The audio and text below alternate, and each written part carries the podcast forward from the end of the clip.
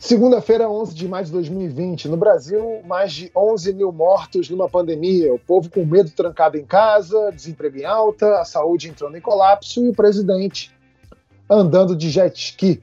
Eu sou Antônio Tabet e este é o Segunda Chamada. Hoje, com a presença do ministro do STF, Luiz Roberto Barroso, o cara que está conquistando seu lugar no MyNews por uso capião, Carlos Andreasa, ela que passou ontem seu último dia das mães sem ganhar presente, nossa agente infiltrada em Brasília, Juliana Braga, e a mulher com quem eu tive um filho lindo chamado My News, Mara Luque.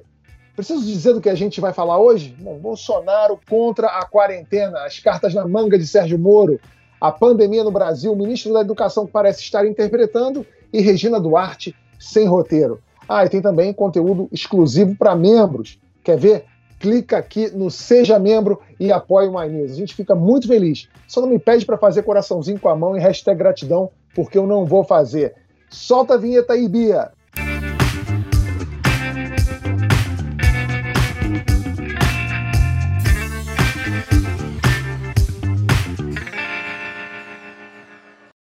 Uma coisa boa dessa quarentena é que acabaram as visitas indesejadas. Tia sem noção que sempre aparece na hora do almoço, aquele vizinho que aparece do nada para assuntar, isso acabou. Bom, menos para o ministro Dias Toffoli, presidente do STF. Pior do que uma visita surpresa é aquela que ainda traz um bando de gente com ela. O ministro foi surpreendido semana passada pela visita do presidente da República, Jair Bolsonaro, uns ministros e um grupo de empresários. Eles marcharam até o STF para pressionar o Supremo contra o isolamento social. Ministro Barroso, o STF tem vassoura? Precisa botar uma atrás da porta, não precisa, não? Ô, Tabet, é um prazer é, conversar com vocês. Ah, veja, o presidente da República foi fazer uma visita ao Supremo Tribunal Federal. Eu acho que o presidente Dias Toffoli se comportou elegantemente. Alguém, o presidente da República, bate à sua porta, você o recebe com a cortesia que merece o presidente da República. Portanto, do ponto de vista do comportamento do presidente do Supremo, eu não vi nenhum problema. Do ponto de vista do comportamento do presidente da República, também não me cabe com comentar. Ele fez um, um gesto político que a ele pareceu próprio, os comentaristas políticos avaliarão se bom ou ruim. O que eu posso dizer, Tabet, é que há pessoas que interpreta interpretaram isso como uma pressão. Eu, pessoalmente, não interpretei. Até porque pressão é uma coisa que só funciona se você aceitar. Como eu não aceito, e acho que os meus colegas tampouco aceitam, a visita não teve esta conotação, ou se teve, se, se frustrou. É. Andreasa, o ministro Barroso, ele é muito. A gente pode olhar aqui para ele. Eu já, quando, eu, quando eu vi a primeira imagem dele, eu falei assim: o senhor já está muito elegante de terno e gravata em casa. Ele já, já mostrou, demonstrou que toda a elegância dele. Mas o, ficou, ficou uma saia justa ali, não ficou, Andreasa? Eu acho que é pior do que uma saia justa, e eu entendo todas as observações feitas pelo ministro Barroso. E, e por favor, não quero constrangê-lo aqui com a minha com a minha opinião.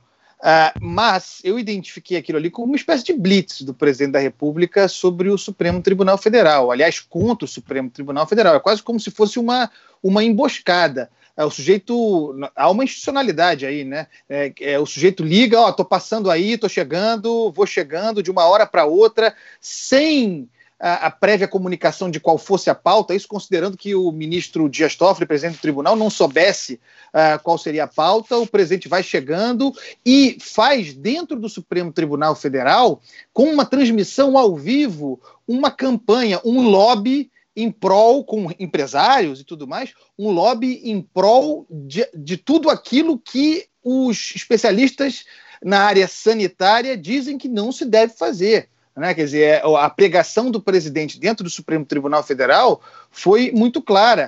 É, vejam aí, a curva das mortes está crescendo loucamente, versão do presidente. Em função disso, fica provado que o isolamento social, o distanciamento social, cada um chame como quiser, não funciona. Daí porque, é, fazendo isso, as mortes viriam de qualquer maneira, mas também é, é, virão as mortes dos CNPJs. Aquilo ali foi uma espécie de, de é, piquenique, de converscote por, para lamuriar a eventual morte de empresas empresas, que é uma coisa muito ruim, e, de, e, e perda de empregos para a população. Mas será que o, o Supremo Tribunal Federal pode ser lugar para esse tipo de coisa. O ministro Dias Toffoli disse que não foi informado sobre a pauta. É um absurdo que ele não tenha sido informado sobre a pauta, que ele, que ele queira ter sido cortês ao chefe de um outro poder, ainda que dessa maneira pouco institucional, pouco impessoal, que perguntasse, mas vamos tratar sobre o quê? Quem são os penetras que vêm para essa festa? E aí se armou aquela situação, transmissão ao vivo. Também poderia ter dito, o presidente, é, há algum limite, presidente. Não se pode transmitir. Isso aqui não é, uma, isso aqui não é uma, um evento oficial do Supremo Tribunal Federal. O senhor vai transmitir, vai fazer uma live aqui dentro do Supremo para esse, esse lobby? Não dá, né? É, e, e, teve é. gente que ficou preocupada com um cafezinho que seria servido aos, aos visitantes. É, o, o Gil, na reunião, o ministro da Economia, o Paulo Guedes, disse que a economia vai entrar em colapso. No Twitter, dias depois, Bolsonaro disse que o exército de desempregados aumenta cada vez mais e perguntou: o caos se aproxima. Vem cá, eu tenho lido muito sobre coronavírus e não tenho lido tanto sobre política, mas o, o, Paulo Guedes não era ministro da Economia, o Bolsonaro não era o presidente da República. Por que, que eles falam dessas coisas como se não fosse com ele? Gil, me explica. Existe um esforço do presidente da República para se afastar um pouco dessa crise, né? É o tempo todo atribuindo aos governadores. Nesse movimento que ele fez com o Supremo na semana passada, é uma tentativa de compartilhar isso com o Supremo Tribunal Federal, que decidiu que os governadores têm a prerrogativa de definir quais vão ser as regras nos seus estados. Então ele fica tentando jogar ali para frente para fingir que não é com ele. É, o ministro Paulo Guedes no início acabou se ausentando muito desse debate, volta agora e volta nessa circunstância aí defendendo a sobrevivência das empresas, que a gente sabe é extremamente importante, mas como o ministro Dias Toffoli bem colocou, os empresários têm todo o direito de cobrar uma retomada e de cobrar um planejamento. E é isso que a gente ainda não viu, um planejamento de quando que isso pode acontecer, de que maneira isso pode acontecer, quais são os critérios seguros para que isso possa acontecer. E aí é isso, do governo federal a gente ainda não viu esse planejamento unificado para todo o país. O que a gente vê é liberar uma atividade aqui a outra colar, e ao que parece, por conta de pressão de quem consegue chegar até a sala do presidente. E isso não é bom país, né? O, o Mara, o Andreasa lembrou o, a frase do empresário falando que ia haver mortes de CNPJ. Como é que é um velório de CNPJ? Você já foi no enterro de um CNPJ, Mara? Como é que é isso? O Brasil mata CNPJs muito antes da Covid-19. É, o país, no ano passado, por exemplo, ele caiu no ranking no Doing Business, que é um, um ranking que o Banco Mundial faz de, de países, de economias onde tem um ambiente, dos melhores ambientes de negócios.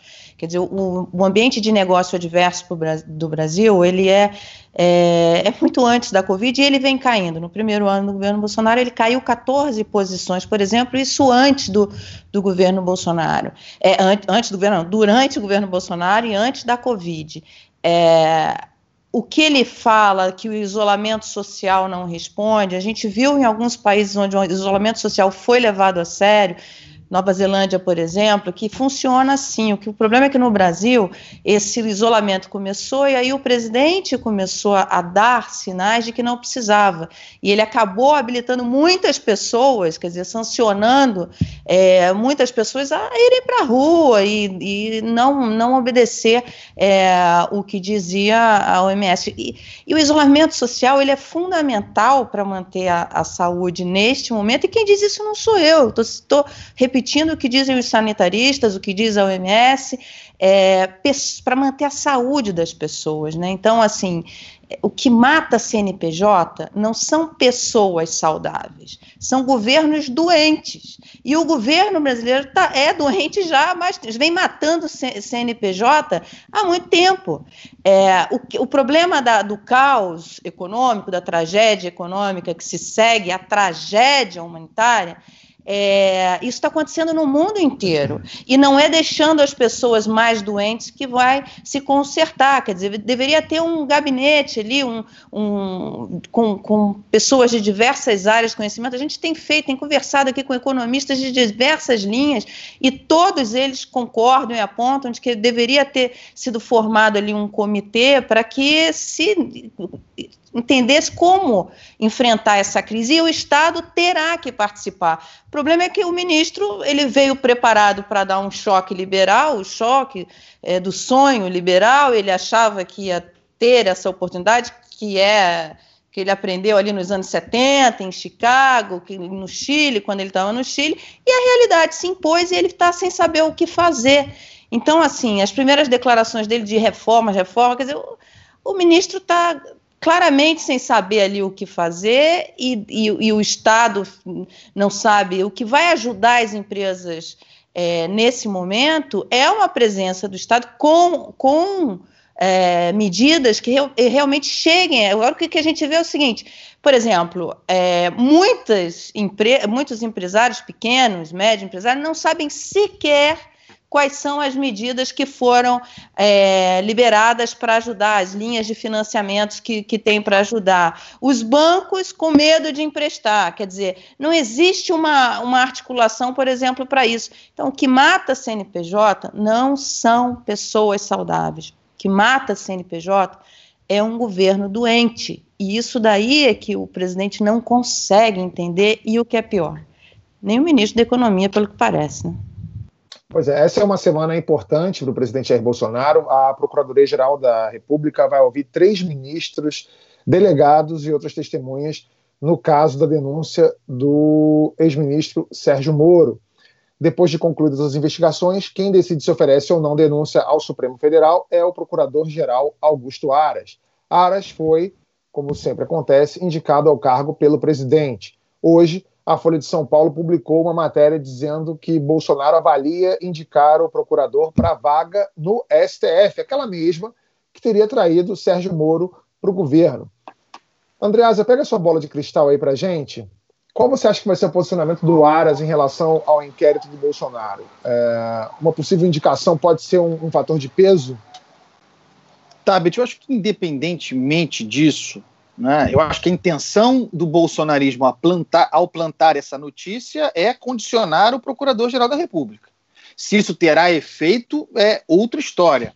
É, considerando o comportamento de Augusto Aras até aqui, e não quero, por favor, constranger o ministro Barroso, considerando o comportamento de Aras até aqui, me parece o de alguém que é mais um ministro do governo Bolsonaro do que o titular da ação penal, o representante do Ministério Público no Supremo Tribunal Federal. Então, tudo mais constante, considerando também o fato de que, independentemente de Supremo, acabou de assumir tem a possibilidade de recondução, fica, portanto, com a sua, com a sua vitrine nas mãos do presidente da República, ao contrário do Janot, quando denunciou o presidente Temer, Janot já estava em seu segundo mandato, não havia perspectiva de um terceiro, a Dilma Rousseff, que o havia indicado, tinha caído, era o governo Temer, era outra circunstância completamente diferente. Agora, tudo mais constante, acho que o Aras está mais para, independentemente da qualidade do inquérito comandado pelo ministro Celso de Mello, independentemente do, do que apresente, do que levante a Polícia Federal na investigação,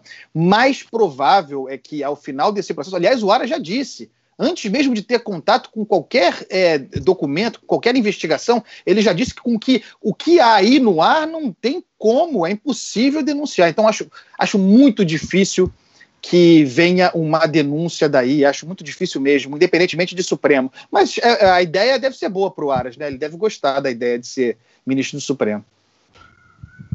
É, o, o, Supremo Tribunal Federal é alvo frequente de ataques do Jair Bolsonaro. Nas últimas semanas, dois assuntos deixaram o presidente nervoso com o Supremo: o impedimento da nomeação do amigo da família, Alexandre Ramagem, para comandar a Polícia Federal, e o inquérito sobre a denúncia de Sérgio Moro, é, que o, de que o Bolsonaro tentou interferir na Polícia Federal.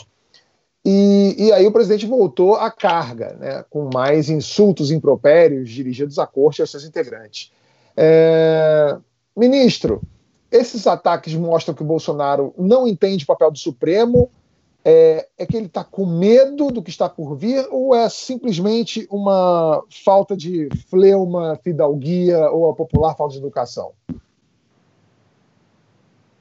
Olha, Tabet, esse não é um assunto para mim.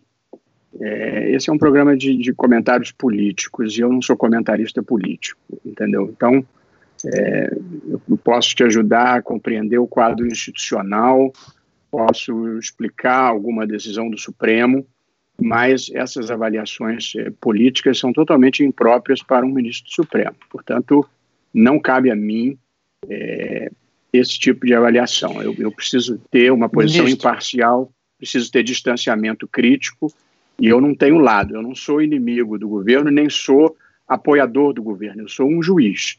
Portanto, eu olho imparcialmente os fatos objetivos e julgo quando tenho que julgar e faço avaliações institucionais quando me cabem.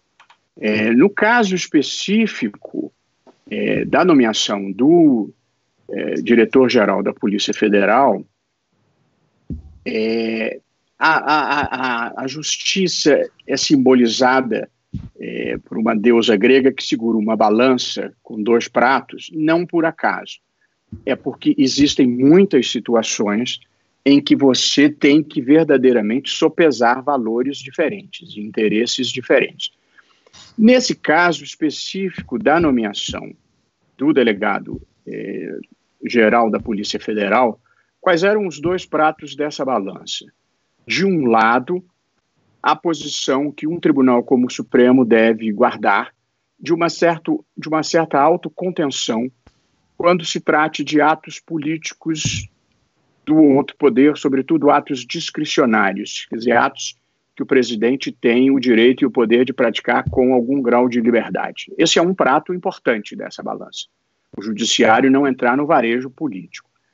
O outro prato importante da balança é que, numa democracia, existe uma coisa que o Levitsky e o Ziblatt escreveram recentemente chamaram de árbitros neutros, que são órgãos e instituições que não podem ser capturalizados pela vontade política do governo, porque eles têm que ser árbitros imparciais, árbitros neutros.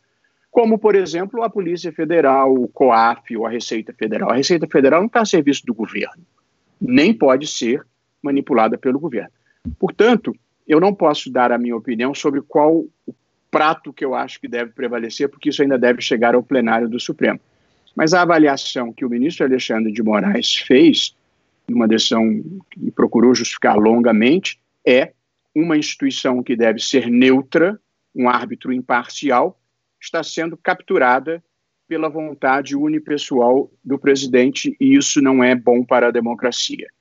É, não é uma decisão pacífica, eu acho que ela está na fronteira entre o direito e, e a política, mas a justificativa dele é uma justificativa importante e racional, evitar a captura é, da Polícia Federal, como você deve evitar a captura de instituições que têm que ser imparciais. É, é essa é a questão, não é uma questão banal é, em nenhuma parte do mundo. É, e, e, só para complementar, Tabet, esse tipo de tensão nesse momento de crise está ocorrendo em diferentes partes do mundo. Quer dizer, a Suprema Corte Americana está julgando é, atos do Trump com restrições a imigrantes, está julgando atos dele com, com a recusa de fornecer dados financeiros e dados fiscais. Portanto, é, não, não é uma crise institucional haver tensão entre o judiciário e, e o executivo. Agora, evidentemente, uma situação de crise põe estresse sobre essas relações, isso é inevitável. É, porque é, a opinião do, nós temos um ministro do Supremo aqui, né? Temos que aproveitar para tentar alguns esclarecimentos jurídicos, né? É, por exemplo, nessa decisão do ministro Alexandre de Moraes, controversa. É, eu, como aqui, como alguém que está no lado do jornalismo, como analista é, político, eu não tenho dúvida de que o presidente Bolsonaro tinha a pretensão de aparelhar a Polícia Federal e constituiu uma espécie de polícia política particular para os seus fins e tudo mais. No entanto, é, eu fui crítico da decisão do ministro Alexandre de Moraes, porque eu. eu sabe aquele filme Minority Report, né, que se antecipa, é, você capta uma, uma, uma intenção e você se antecipa aquela, aquela intenção para punir? Por exemplo, é, o, o, havia, portanto, manifesta pelo próprio presidente, ministro, a intenção um projeto de é, colocar na Polícia Federal alguém do seu ambiente pessoal, porque queria ter é, expresso pelo presidente da República, algum controle sobre a Polícia Federal. Então, diante de uma intenção do presidente da República para avançar sobre um limite constitucional, o limite da impessoalidade republicana, um ministro do Supremo monocraticamente se antecipa para ele próprio fisicamente ali no limite, mas segundo a minha avaliação, avançar, portanto, concretamente sobre um limite constitucional. Isso que me incomodou, né? Você age preventivamente é, contra uma intenção, materializando um avanço controverso. Esse que foi o ponto que me gerou é, bastante, bastante incômodo, porque também começam a se tomar decisões que podem ser entendidas como puxadinho, puxadinho constitucional é, para o bem, né? Eu não tenho dúvida de que o ministro Alexandre agiu para um bem, mas será que se não, não se vai abrindo algumas comportas para que todo mundo é, ache que possa, possa fazer o bem, eventualmente por meios autoritários? Ah, esse ponto que você é, defende é a questão central dessa, dessa discussão. O ministro Alexandre ele procurou justificar a sua decisão e justificar a não antecipação, dizendo que o próprio presidente ele transcreveu na, na decisão dele declarações do próprio presidente em que o presidente teria dito em entrevista coletiva que era isso mesmo, que ele queria ter acesso direto, que ele queria ter relatórios, que queria poder ter uma relação pessoal. Ele considerou que isso era, Carlos, indício suficiente é, do, do, é, da, da, da, deliberada intenção do presidente. Eu, eu não estou julgando, é, não posso, não devo e não quero é, nesse momento, mas o que você afirmou é um prato dessa balança. O que eu posso te dizer, em, em teoria constitucional, é que, como regra geral, ministro do Supremo e o Supremo não devem interferir com a nomeação de ministro. Acho que esse é um conceito. É preciso que haja uma situação de excepcional gravidade para justificar isso. É, evidentemente, quando você é juiz, você não pode optar assim. Quando impede a nomeação de alguém que eu não queria mesmo, eu acho bom. Quando impede de alguém que eu acho que devia ter ido, porque eu gosto desse governo, eu acho que é ruim. Não. A gente tem que ter uma posição é, constante. É preciso que haja um fato suficientemente grave e atípico para legitimar isso. Se este fato ocorreu ou não, é a questão de mérito que eu não posso falar. É, mas o que você enunciou é um, um dos pratos da balança. O outro é o de você preservar as instituições, é, porque há gênios que depois que saem da garrafa também não voltam mais. o, o, o, ministro, eu entendi perfeitamente a maneira como essa, essa metáfora, acho que todos nós entendemos, é, e não é só o palácio que né, não é só do palácio que vem os ataques ao STF, né? De forma mais discreta, os ministros militares deixaram clara sua insatisfação por serem convocados a depor sobre suas versões da história contada pelo ex-ministro Sérgio Moro. Incomodou especialmente a eles o trecho em que o Celso de Mello diz para conduzi-los de forma coercitiva. É, que Celso de Mello diz é, que, se necessário, em caso necessário, ou debaixo de vara. O general Luiz Eduardo Ramos, em entrevista ao Poder 360, disse que não havia necessidade. Ministro, é, o ministro militar tem tratamento diferenciado ou a lei é igual para todo mundo, independente de patente? Olha, eu, eu acho que, em rigor, embora a imprensa qualifique assim e politicamente possa fazer sentido, não existe propriamente ministro militar. Existem ministros, e o cargo de ministro é um cargo civil. É, e acho, enfim, não há nenhum impedimento, mas esse não é um governo das Forças Armadas. As Forças Armadas não integram governo algum. As Forças Armadas pertencem ao país sob a Constituição uma das poucas vezes que eu me dispus a comentar o fato do dia, que eu tenho por princípio não ser um comentarista do fato político do dia, foi precisamente quando se invocou as Forças Armadas e o apoio às Forças Armadas, e as Forças Armadas estão do nosso lado.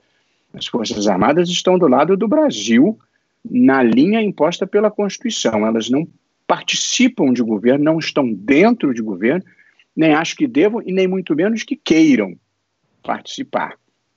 Portanto, a, a condição é de ministro de Estado, é, e, e, e, o cargo de ministro, como disse, é, é, um, é um, cargo de ministro civil. Assim, é, a, a, própria introdução da figura do Ministério da Defesa no governo do Fernando Henrique era justamente pela simbologia de você ter as Forças Armadas sob comando é, civil. Portanto, é, eu, eu, eu considero que ninguém está lá na condição de militar, não é um general, é um ministro que aceitou, um, um, militar que aceitou desempenhar um cargo civil. Agora, essa questão do, do da decisão do ministro Celso, a, a, a, justiça e o poder judiciário têm algumas fórmulas padrão. O que ele fez foi não, não tratar diferente, dizer, quando você intima uma testemunha para comparecer, já para ela não ter o ímpeto de não vir, não é incomum você disser, se não vier, vai ser conduzida. Portanto, eu não acho, aliás, estou convencido de que não houve nenhuma ameaça do ministro Celso, nenhum direcionamento, nenhum tratamento diferenciado. Ele usou uma fórmula padrão é, para a intimação. É claro que se ele tivesse usado aquela fórmula pelo fato de ser um ministro militar, aí eu acho até que seria indevido, porque você não deve tratar nem melhor nem pior pelo fato de ser militar. Mas eu acho que ele usou a fórmula padrão e, portanto, tratou com igualdade é, o, o, ministro militar. Eu até acho que a, a fórmula é um pouco dura mesmo, mas esse é o padrão que vale para qualquer cidadão. Quer dizer, o sujeito lá em Quintino, que é intimado para depor sobre um acidente de trem, é, ele é intimado dessa forma também. Então, acho que foi um comportamento republicano é, e não intencionalmente gravoso a, a, quem quer que seja. Eu, eu, eu penso assim.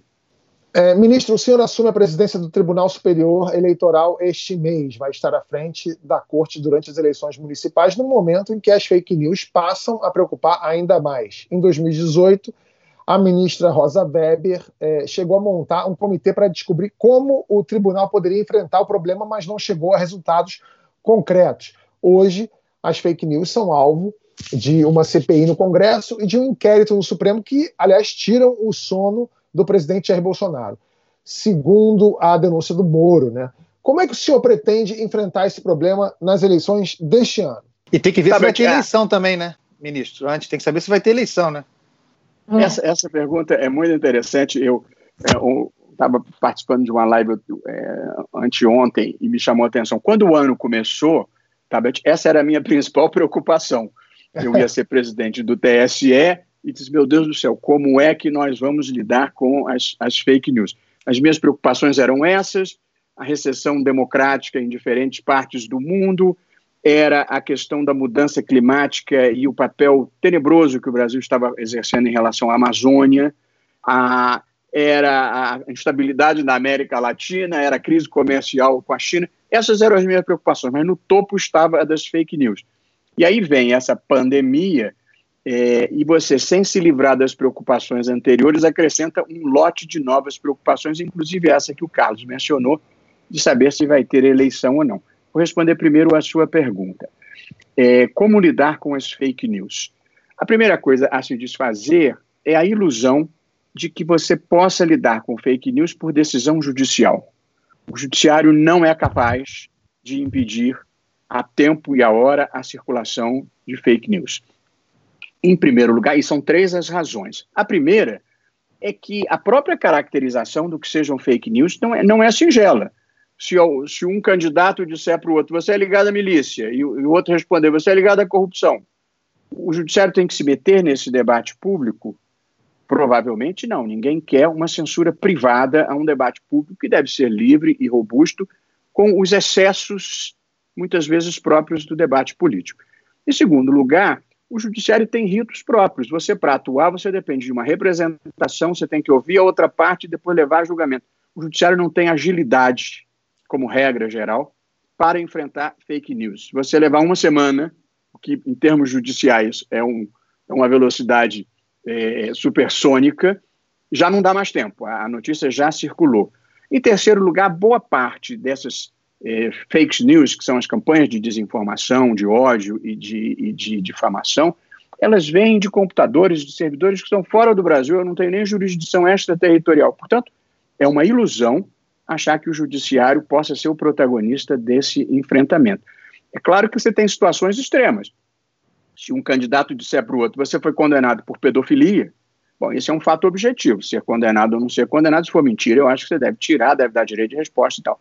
Mas, como regra, não vai ser o judiciário. Quem vai ser o protagonista desse combate? As plataformas tecnológicas. São elas que estão tendo uma imensa perda de imagem por servirem de palco para esta degradação da democracia.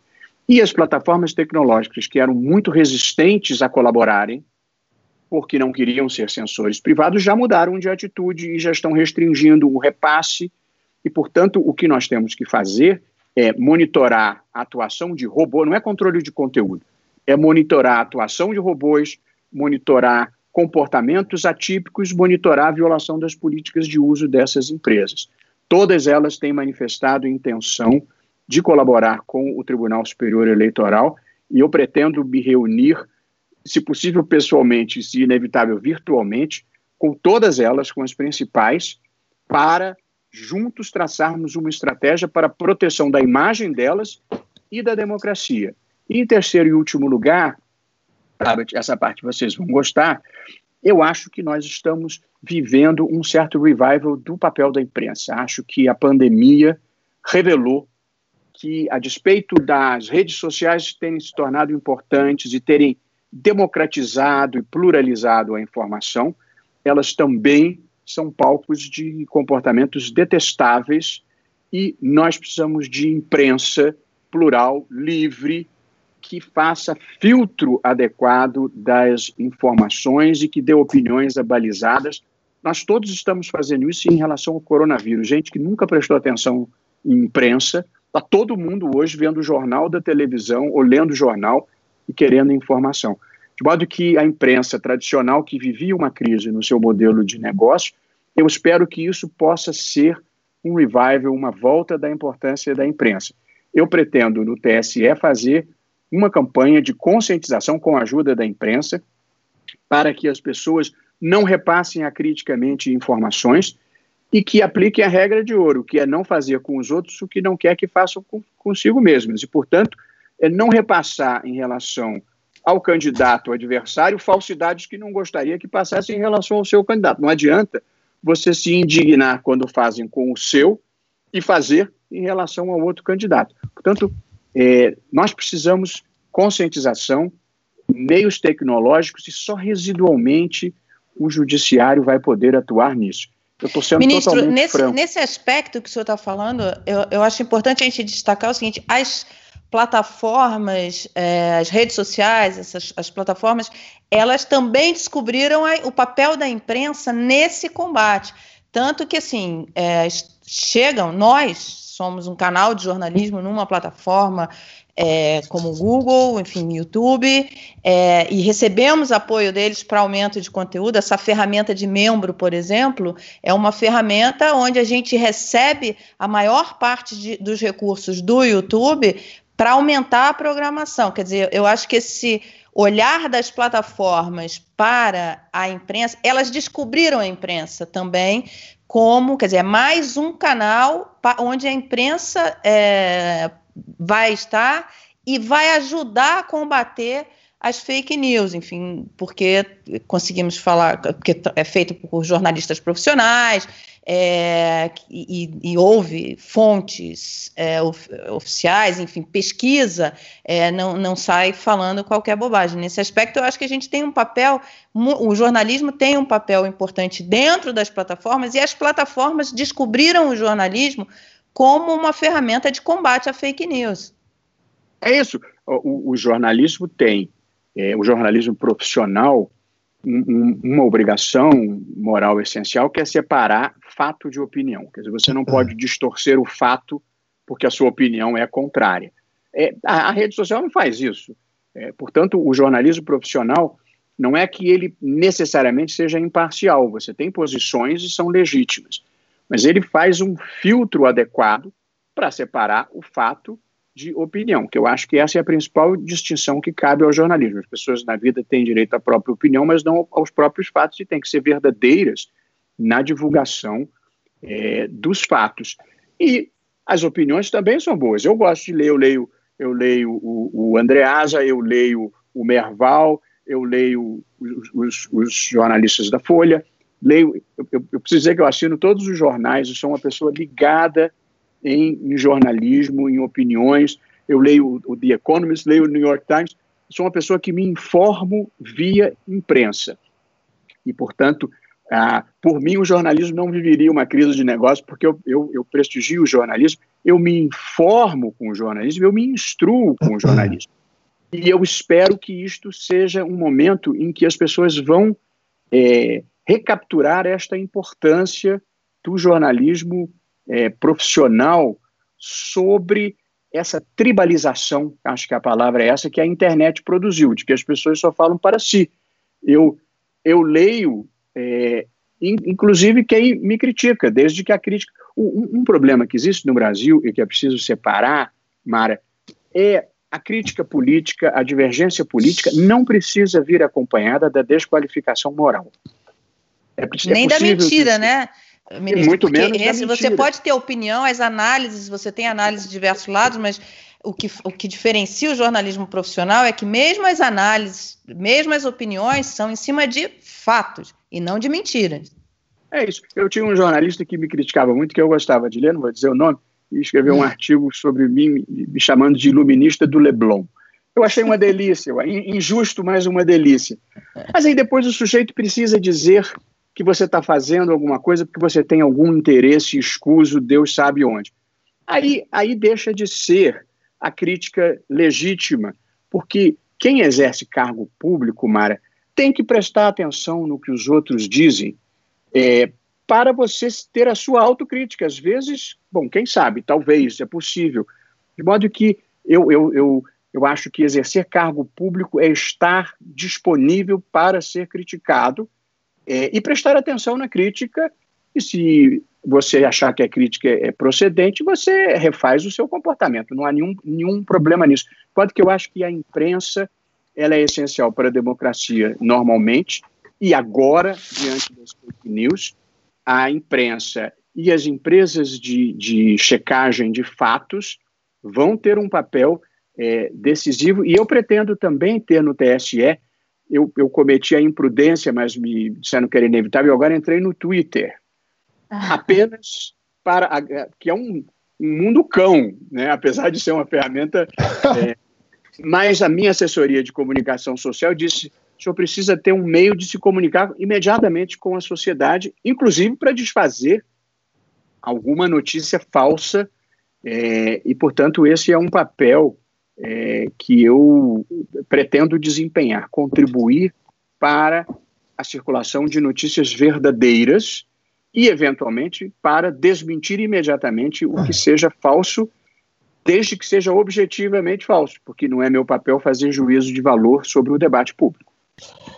Mudando de assunto, lá no começo da pandemia, nós falamos bastante aqui sobre achatar a curva, ficar em casa para evitar o colapso do sistema de saúde.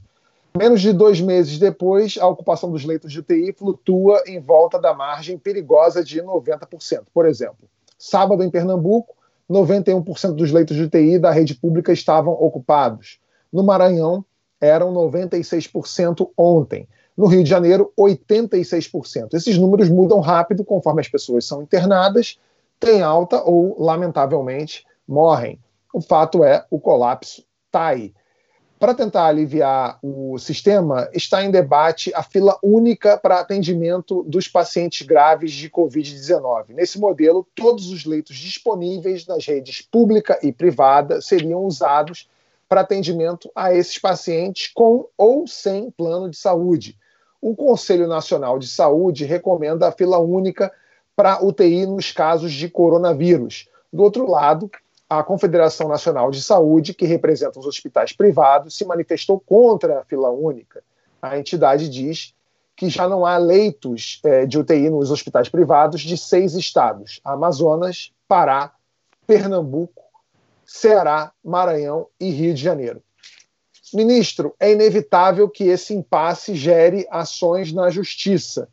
Pela Constituição, entidades privadas podem recusar o atendimento nessa situação? Tá, mas como você já observou, essa matéria vai chegar ao judiciário eu tenho algumas limitações do que eu possa responder. O que eu diria a você é que a judicialização da saúde, que é um fenômeno muito brasileiro em muitas áreas, tem, no geral, produzido um impacto negativo. O juiz ele não é preparado para fazer avaliações sistêmicas das consequências que uma decisão que pontualmente pode estar fazendo uma justiça do caso concreto, o impacto que isso vai produzir no sistema. Portanto, eu sou um defensor, tenho votado assim, de uma autocontenção do judiciário em matéria de judicialização da saúde. Até porque você tem casos de voluntarismo judicial que você manda é, colocar alguém na UTI. E aí o, o hospital público, que seja, para botar alguém que o judiciário mandou, tem que tirar alguém que estava na fila antes. Portanto, eu tenho reservas em relação à judicialização da saúde. E tenho a dimensão do que seja o que nós chamamos de minhas capacidades institucionais. Eu estudei direito, eu estudo um pouco de economia, eu estudo um pouco de filosofia, eu não entendo de medicina, e menos ainda de saúde pública. Portanto, eu acho que nesta questão, como em outras mais, nós temos que ouvir as autoridades, as autoridades sanitárias. E se as autoridades de saúde pública disserem que a fila única é melhor, eu acho que deve ser fila única. Se as autoridades sanitárias disserem que não é melhor, eu acho que se deve manter como sempre foi. O problema que pode haver é uma dissensão entre as autoridades sanitárias, se cada uma começar a dizer coisa diferente da outra. Aí nós temos um problema e temos uma dificuldade que talvez o judiciário tenha que intervir. Mas eu tenho certeza de que há um mínimo de consenso do que, que é melhor do ponto de vista de saúde pública nessa matéria. É isso que eu acho que se deve fazer. Ju, nesse caso, não tem dúvida de que a gente vai ter é, opinião diferente, né? Porque o país está polarizado em todas as áreas. A gente tem opiniões diferentes é, em autoridades de todos os campos, né? Como é que vai ficar isso para você? Olha, isso é difícil porque no final das contas a gente vai precisar que o Ministério da Saúde dê alguma direção. E a gente tem visto que o novo ministro Nelson Paes está com uma dificuldade em assumir essa, essa liderança, ele está com dificuldade em tomar pé do Ministério da Saúde, que é um ministério muito grande. Então, eu acredito que é, esses, esses, debates vão acontecer, o ministro tem razão, o local desses debates é no executivo, talvez até no próprio legislativo, mas a gente vê aí essa briga, essa briga, só essa briga por si só, entre o executivo e o legislativo pode acabar complicando é, é, é chegar-se a esse consenso. Mas, para além disso, tem toda essa dificuldade que o executivo tem tido de ter uma visão clara e uma posição de liderança com relação a esse, esse problema que a gente está enfrentando. Né? Ô, Ju, o que é inacreditável aí, é, nesse debate, e aí é uma questão objetiva, é que nós estejamos debatendo isto agora. Né? Porque é sabido que a peste tombaria sobre nós, seguramente, pelo menos, sendo bastante generoso, desde janeiro. Desde janeiro se sabia, dada a gravidade do que acontecia na China e a, e a, e a velocidade com que a coisa se disseminava, mesmo é, contando com a desinformação chinesa natural de um, de um regime autoritário, era possível ali já traçar algum planejamento para o impacto da peste no Brasil. E isso absolutamente não foi feito. Naquela altura era mais fácil contratar respirador, comprar respirador, comprar insumo, comprar teste no Brasil não se testa. Veja a situação aqui do Rio de Janeiro, concretamente, que eu tenho acompanhado detidamente, serve para o Brasil quase todo.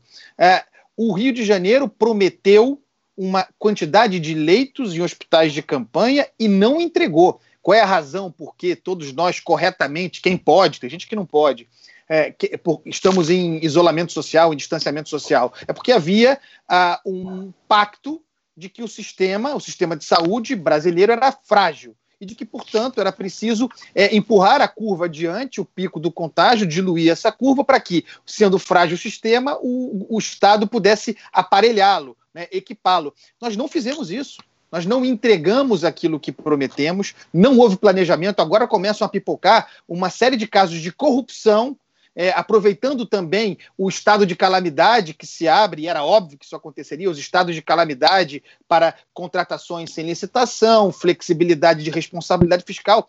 Tudo isso embutido num, num, num cenário que, quando finalmente é, forem entregues os tais hospitais de campanha, é, no caso especificamente do Rio de Janeiro, mas serve para o Brasil todo, que não serão entregues com a capacidade prometida, nós teremos um sistema ofertado, já estrangulado, já colapsado, sem gordura, sem margem uh, para recebimento de pessoas. É, isso, isso, esses são os fatos. Então, imaginar que haverá uma costura entre entes federativos para, para a criação de uma fila única é delirante. Não haverá. É o, cada um por si. O Ministério da Saúde não tem nenhum registro de quantos de ocupação dos hospitais federais no Brasil. O que dizer dos hospitais municipais e estaduais, Tabet? Não tem como.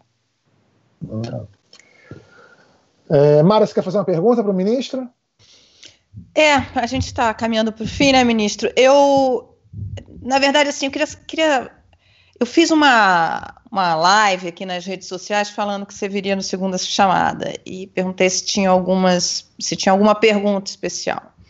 E a pergunta assim recorrente é se o STF, se o Supremo pode é, interditar o presidente dadas as medidas. Muita, o STF recebe muitas é, críticas de bolsonaristas que é, diz que está tomando medidas. O caso da Venezuela mais recente, do, do, dos, dos, embaixadores, que, que inclusive você mesmo é, deu um prazo para o advogado geral da União, se não me engano. E, e aí a pergunta é essa Diante de tudo isso que está sendo feito pelo, pelo presidente e as medidas que o STF. O STF pode interditar o presidente? Olha, é, é preciso a gente não presumir demais de si próprio em nenhuma circunstância. É, é, é preciso, quem julga, e eu insisto nisso, tem que guardar uma posição de imparcialidade. Palavra de quem apanhou de, de petistas, aicistas, temeristas e bolsonaristas. A gente tem que fazer na vida o, o que é certo. E fazer o que é certo frequentemente desagrada quem está no poder. Aliás, a, a, a pior forma de cumprir mal uma missão é querer agradar todo mundo. A gente tem que ter uma linha de integridade e de correção e fazendo o que é certo. O Supremo não tem o papel é, de interditar o presidente. Não existe esta possibilidade. O Supremo é, tem um único papel no que diz respeito à eventual saída do presidente. É que se o presidente for denunciado por um crime comum e a Câmara dos Deputados admitir a instauração do processo, aí cabe ao Supremo julgar o presidente da República. É a única previsão constitucional que existe nessa matéria. Mesmo o crime político, a competência é da Câmara dos Deputados para admitir a instauração do processo e depois a do Senado para eh, julgar. Portanto, quem vive numa democracia tem que observar determinados ritos é, institucionais. Portanto, não existe este poder é, do Supremo. O Supremo pode invalidar atos do presidente da República se considerá-los incompatíveis com a Constituição e pode validá-los. Aliás, boa parte das leis e das medidas provisórias o Supremo manteve em vigor. O problema é que quando você derruba alguma medida, tem muito mais visibilidade e aí então parece que você está tendo uma posição é, de excessivo ativismo. É, um ponto que o Carlos observou e a, e a Juliana também, dizer, seria muito melhor ter menos judicialização e mais liderança e coordenação nessa matéria. Quer dizer, o Supremo precisou dizer que os três entes estatais, União, Estados e municípios, têm competências em matéria de saúde pública. É, e, evidentemente, não há hegemonia numa federação, cada um tem o seu espaço próprio de competências, mas quando há liderança e coordenação, é, funciona melhor. Portanto, eu desejaria é, que essas pessoas fossem capazes de sentar, os, governadores e o presidente e o Ministério da Saúde, e terem uma ação unificada. Quer dizer, o país não pode estar vivendo uma crise de saúde pública com todo mundo preocupado nas próximas eleições. A prioridade tem que ser salvar a vida das pessoas. E, portanto, eu ainda tenho a expectativa de que se possa construir um, um, uma linha de conduta uniforme. Eu entendo a posição do presidente da República de se afligir com as consequências econômicas e sociais do isolamento social. Eu acho que ninguém pode ser indiferente a esta preocupação. Porém, de novo, botando na balança os dois pesos, salvar a vida das pessoas é mais importante, porque é, se morrer gente demais, essa conta também vai chegar nas próximas eleições. Portanto, é, é quase que uma forma de você se absolver, dizer eu estou seguindo o que recomendo as autoridades sanitárias mundiais, eu estou fazendo o que diz a Organização Mundial de Saúde, os epidemiologistas, e ninguém pode me acusar de omissão. Portanto, mesmo do ponto de vista político, eu acho que fazer o certo é melhor do que fazer.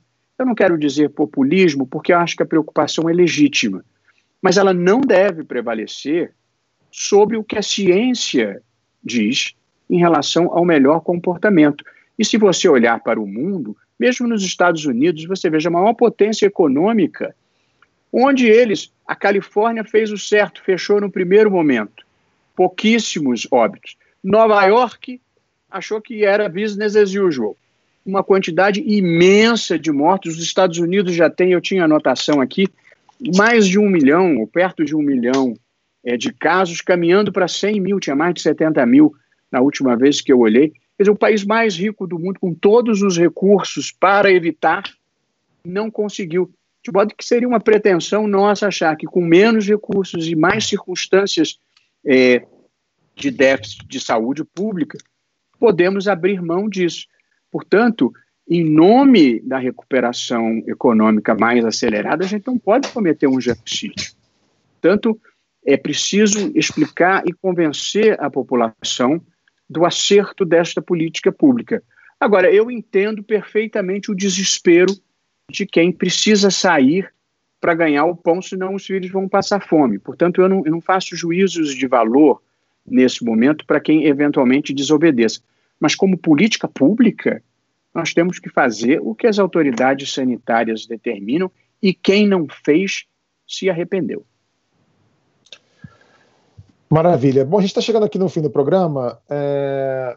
Última pauta antes de a gente falar do extra. Muita gente me pergunta, por causa do meu trabalho como ator, como é que faz para segurar a emoção em determinadas cenas, como por exemplo, como não ficar excitado numa cena de sexo ou como não rir numa cena cômica.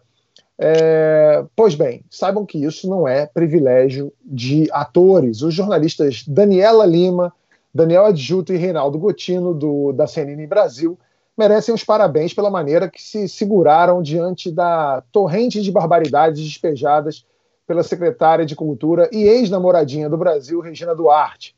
A gente destacou as reações sutis deles no estúdio. Pra frente, Brasil, salve a seleção. De repente é aquela corrente da frente. Secretário. Não era bom quando a gente cantava isso? É, foi um período muito difícil, né? Tem muita história, muita gente morreu na ditadura, né? Essa é a questão. Enfim. Cara, desculpa, eu vou falar uma coisa assim. Na humanidade não para de morrer. Se você falar vida, do lado tem morte. Por que, que as pessoas. Oh, oh, oh. Por quê? Que houve tortura, secretário. Bom, mas sempre houve, houve censura, tortura, sempre cultura. houve. Meu Deus do céu, Stalin. Quantas mortes? Hitler. Quantas mortes? Se a gente for ficar trazendo os mortos, arrastando esse por essas ideologias extremas, desculpe, né? mas não. Não quero arrastar um cemitério de mortos nas minhas costas. Não desejo isso para ninguém. Sou leve, sabe? Estou viva. Estamos vivos. Vamos ficar vivo. Porque olhar para trás é, é, é, dramática a situação do circo. Então eu, eu, me sensibilizei muito porque eu, me, eu quis ser atriz na vida aos seis anos de idade, quando eu vi meu primeiro circo. Eu fiquei muito apaixonada por aquele universo, aquelas luzes, aqueles palhaços, né? Falar em palhaço, como fez sucesso o pum do, do palhaço que eu citei né, na, na, na minha. Falei, ó, oh, e o pum do palhaço que saía talco assim, do bumbum dele, né? As pessoas parecem crianças. Obrigado à CNN por liberar as imagens. A Regina Duarte deu um chilique por causa de uma mensagem da também atriz Maite Proença e abandonou a entrevista. Mais de 500 artistas assinaram um manifesto de repúdio às falas de Regina. Andreasa, você que é um conhecedor da alma humana, os jornalistas ali já estavam a fim de abandonar a entrevista muito antes dela, não é não?